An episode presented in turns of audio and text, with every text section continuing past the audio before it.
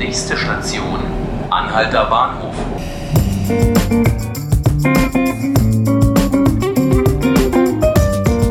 Hallo und herzlich willkommen zu 5 Minuten Berlin, dem Tagesspiegel Podcast. Mein Name ist Tilman Schröter und heute wird es mal wieder um Fußball gehen und nein, ausnahmsweise nicht um die neue Berliner Mannschaft der Stunde, die neuen Erstligisten von Union Berlin, sondern um Hertha BSC.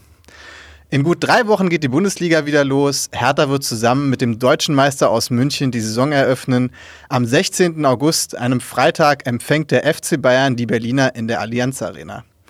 Wie sich Hertha in der Vorbereitung so schlägt, wie sich der neue Trainer einfügt und wie es personell derzeit aussieht, möchte ich mit meinem Kollegen Christoph Dach aus dem Sport besprechen. Hallo Christoph. Hallo. Christoph, du warst ja im ersten Trainingslager der Hertha dabei. Kannst du vielleicht mal einen kleinen zusammenfassenden Eindruck geben? Wo waren die und was wurde eigentlich so trainiert? Ja, die sind jetzt seit knapp zwei Wochen zurück. Die waren in Neuruppin, in meiner Heimatstadt sogar, wo ich Ah. groß geworden bin. War ein gewissermaßen Heimspiel auch für mich. Also ein schöner Ausflug für dich. Auf auch. jeden Fall, war cool. ähm, ja, und die haben sich da, es war ja auch, es hieß auch explizit Athletiktrainingslager. Das heißt, es ging natürlich vor allem darum, die Körper zu stehlen und sich eine gute Form für die Saison zu holen. Andererseits war auch auffällig, dass sie gemessen am Zeitpunkt der äh, Saisonvorbereitung schon ziemlich viel mit dem Ball gemacht haben, war so mein Eindruck. Ah, okay. Äh, bei den Transfers, Hertha hat ja auch ein paar Transfers schon gemacht, aber sieht es ja gerade so ein bisschen gemischt aus. Es soll ja wohl noch ein neuer Stürmer kommen. Einer ist wohl schon gekommen. Man kann das heute auch bei uns nachlesen. Wer ist denn schon gekommen und wer ist gegangen? Genau, also es gibt bisher drei Zugänge. Der erste war Eduard Löwen, kam aus Nürnberg, deutscher U21-Nationalspieler, von dem sie sich im Verein viel erhoffen und der auch eine recht stattliche Ablösesumme gekostet hat, 7,5 Millionen Euro. Da gibt es bisher in der Hertha-Geschichte nur zwei Spieler, die noch mehr gekostet haben. Das ist ja auch immer so ein bisschen Ausdruck der Erwartungshaltung.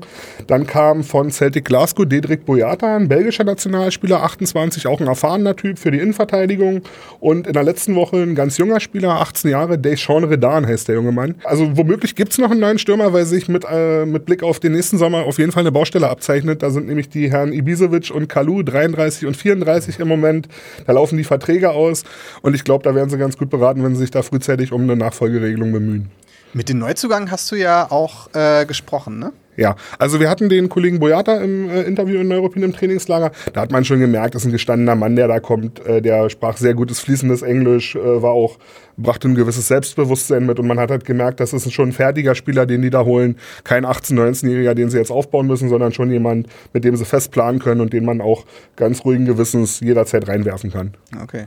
Ante Czovic, der neue Trainer der Hertha, kann ja die volle Vorbereitung mit der Mannschaft durchziehen. Ähm, wie würdest du sagen, macht er sich gerade? Kann man schon Akzente erkennen, die ihn von seinem Vorgänger Paul Dardai unterscheiden? Würde ich sagen schon. Also grundsätzlich vielleicht, als, als damals die Entscheidung mit Paul Dardai rauskam, dachte ich ehrlich gesagt, das ist der Witz der Woche, weil äh, Hertha ja schon vier, fünf Jahre sehr ruhig war und stabil vorher in den Jahren. Jetzt mit ein paar Wochen Abstand muss man, äh, und mit meinen Eindrücken aus dem Trainingslager würde ich schon sagen, ähm, man merkt, dass den frischer Wind ganz gut tut. Äh, Czovic unterbricht sehr oft, der ist sehr aktiv, der ist im Grunde auch immer zu hören während des Trainings und macht immer so ein bisschen Zuckerbrot und Peitsche, sage ich mal. Also er ist schon kritisch, aber er äh, sucht dann auch die Nähe zu den Spielern, spricht mit denen, äh, macht, macht einen guten Eindruck auf mich bisher. Okay.